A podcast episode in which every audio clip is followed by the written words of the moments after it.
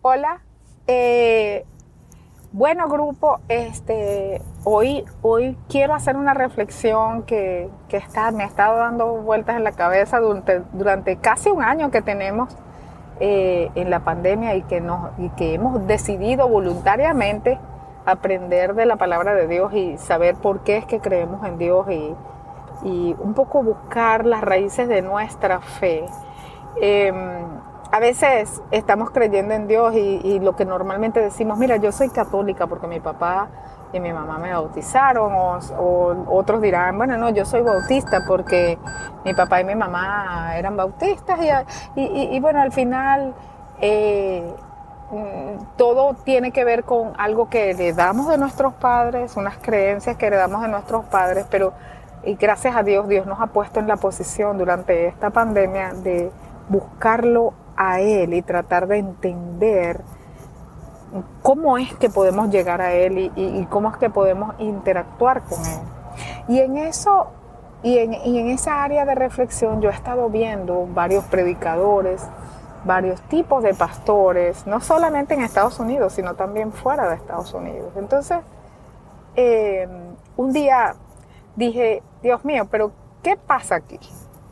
hay unos predicadores que están enfocados en una continua guerra, en una continua guerra espiritual. Y sabemos que la Biblia habla de que nosotros no tenemos una lucha contra carne ni sangre, sino contra cosas que, son espíritus de las tinieblas, contra fuerzas negativas, pues, que esa es nuestra lucha.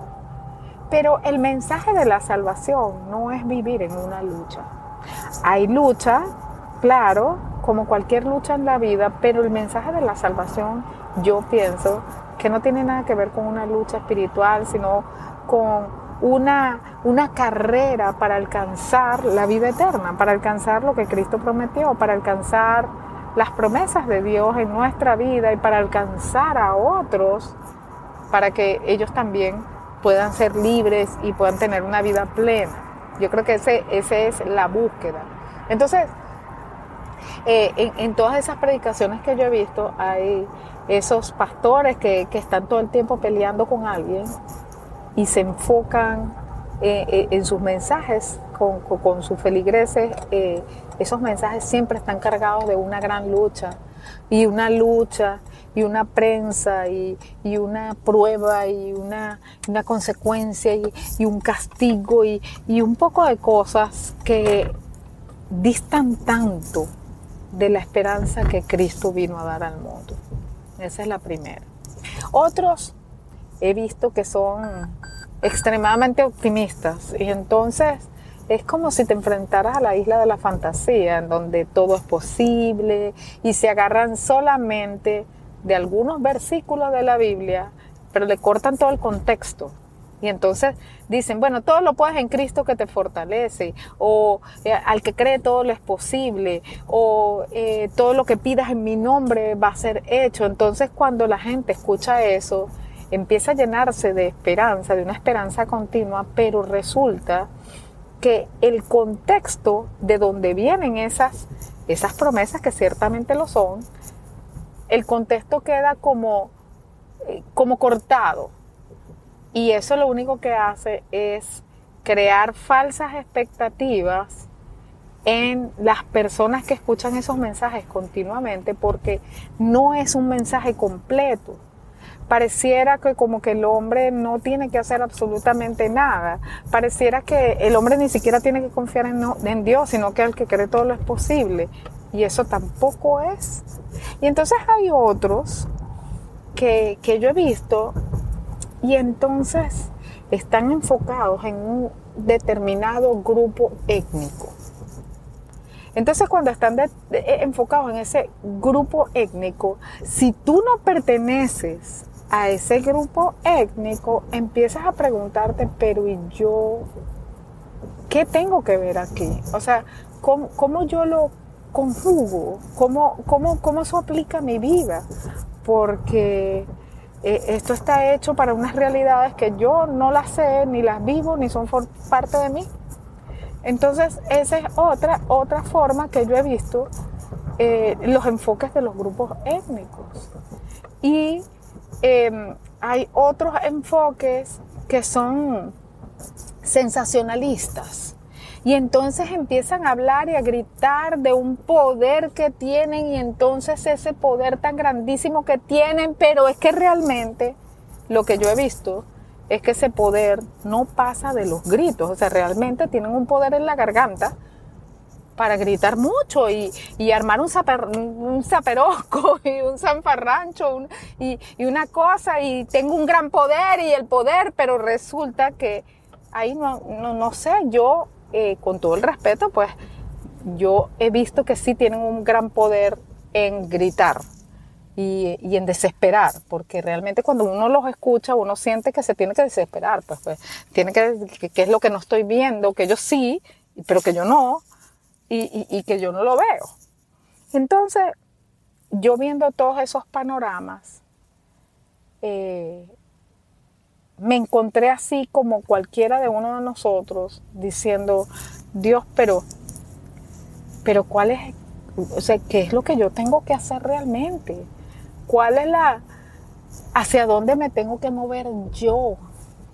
Entonces, eh, la Biblia dice, escudriñalo todo y retén lo bueno.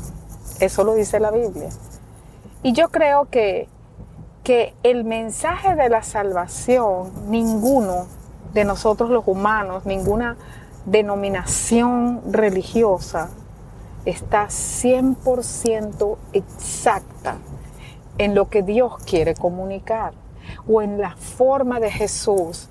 Y la, y la razón de eso es que nosotros vamos hacia la meta. La Biblia dice que que, el camino de los justos es como el sol que amanece en la mañana, que va en aumento y en aumento hasta que el día es perfecto. Pero el mismo Pablo decía, no que yo lo haya alcanzado, pero me concentro, me olvido del pasado y de la culpa y prosigo a la meta. Entonces yo descubrí, o es mi conclusión, que la razón por la que ninguno de los mensajes es totalmente perfecto es porque todos nos estamos perfeccionando. Y cada uno de esos, de esos predicadores y cada una de esas personas entiende lo mejor, hace su mejor esfuerzo, ha estudiado Biblia, tiene algunas eh, certificaciones y adapta eh, imparte su conocimiento, imparte lo que Dios le da en una manera personal. Sí, en esencia predicamos la Biblia, pero cada uno de nosotros recordemos que somos humanos y que todos estamos yendo hacia la meta.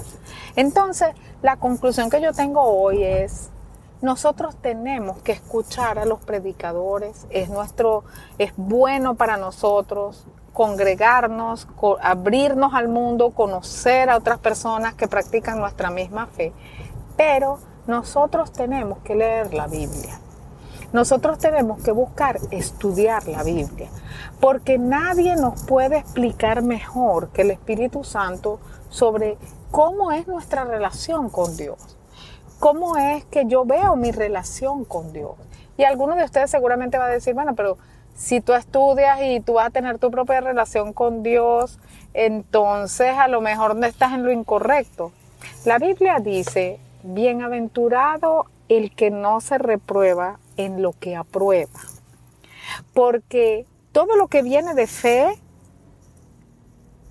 porque todo lo que viene de fe no tiene pecado, pero todo lo que proviene de la duda es pecado. Entonces, cuando nosotros, yo, mi conclusión es, cuando nosotros buscamos a Dios y leemos la Biblia por nosotros mismos y buscamos diligentemente sus respuestas, vamos a tener nuestro propio bosquejo, nuestro propio conocimiento y nuestras propias aprobaciones. No van a ser perfectas como la de ninguno de ellos es perfecta, porque estamos en el camino hacia la perfección. Nosotros por eso muchos, muchas personas que empiezan a buscar iglesias y, y tratan de, y, le ponen demasiada fe al papa o al párroco o al pastor, le ponen demasiada fe a esa persona, luego puede ser que vean cosas que no son tan buenas o cosas que le chocan y que le molestan y, entonces dejan de ir a la iglesia y de buscar a Dios. Porque a mí me pasó. A mí me, por ejemplo, yo como joven estaba en una iglesia y eran, eran tan fastidiosos y yo veía que, que todos esos jóvenes estaban todo el día en la iglesia y iban a la iglesia, iban al corto de los jóvenes y vamos a predicar y vamos a hacer esto y vamos a hacer lo otro, pero yo no los veía que ellos estudiaban. Y en mi corazón había un deseo de estudiar, de ir a mejor, de graduarme, de ir a la universidad. Y yo no veía que nadie en la iglesia quería hacer eso. Todo el mundo estaba en lo suyo y parecía que como que estudiar, progresar, graduarse, como que eso no era parte de estar en Dios. Entonces yo me acuerdo, y con 16 años, yo tenía un gran deseo de, servirle a Dios, pero al mismo tiempo tenía unos sueños que tenía que completar en mi vida y, el ver que, que, todo era estar metido en la iglesia y todo el tiempo estaban haciendo cosas y todo el tiempo estaban orando, eso a mí me desanimó mucho. Y yo dije, no, yo no voy a perder el tiempo. Yo no veía que ellos progresaban. Yo no veía que nadie estaba pendiente de la universidad. Y yo dije, no, yo no voy a estar aquí, yo tengo que estudiar para entrar a la universidad y me salí. Me retiré de eso, yo dije, no, es que este no es mi camino, yo quiero estudiar. Yo. Entonces, eh, qué bueno hubiera sido que, que hubiese dirigente que guiara a esos jóvenes, porque nosotros tenemos un deber en nuestra vida espiritual, tenemos un deber en la sociedad en donde estamos y tenemos un deber con nosotros mismos.